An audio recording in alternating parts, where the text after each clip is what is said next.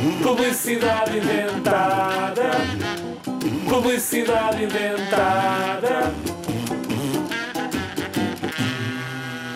Sabes quando estás a comer a sopa e queimas a língua? Quando metes a colher à boca, está a ferver. É chato, dói e não sentes sequer o sabor dos alimentos. Mas esse problema acabou. Chegou a colher ventilador. Ventilador. Uma colher com uma ventoinha que arrefece a sopa em três tempos.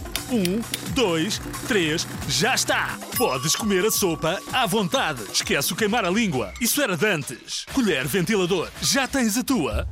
Se isto existisse é que era fixe. Mas não existe, é tudo invenção das nossas cabeças.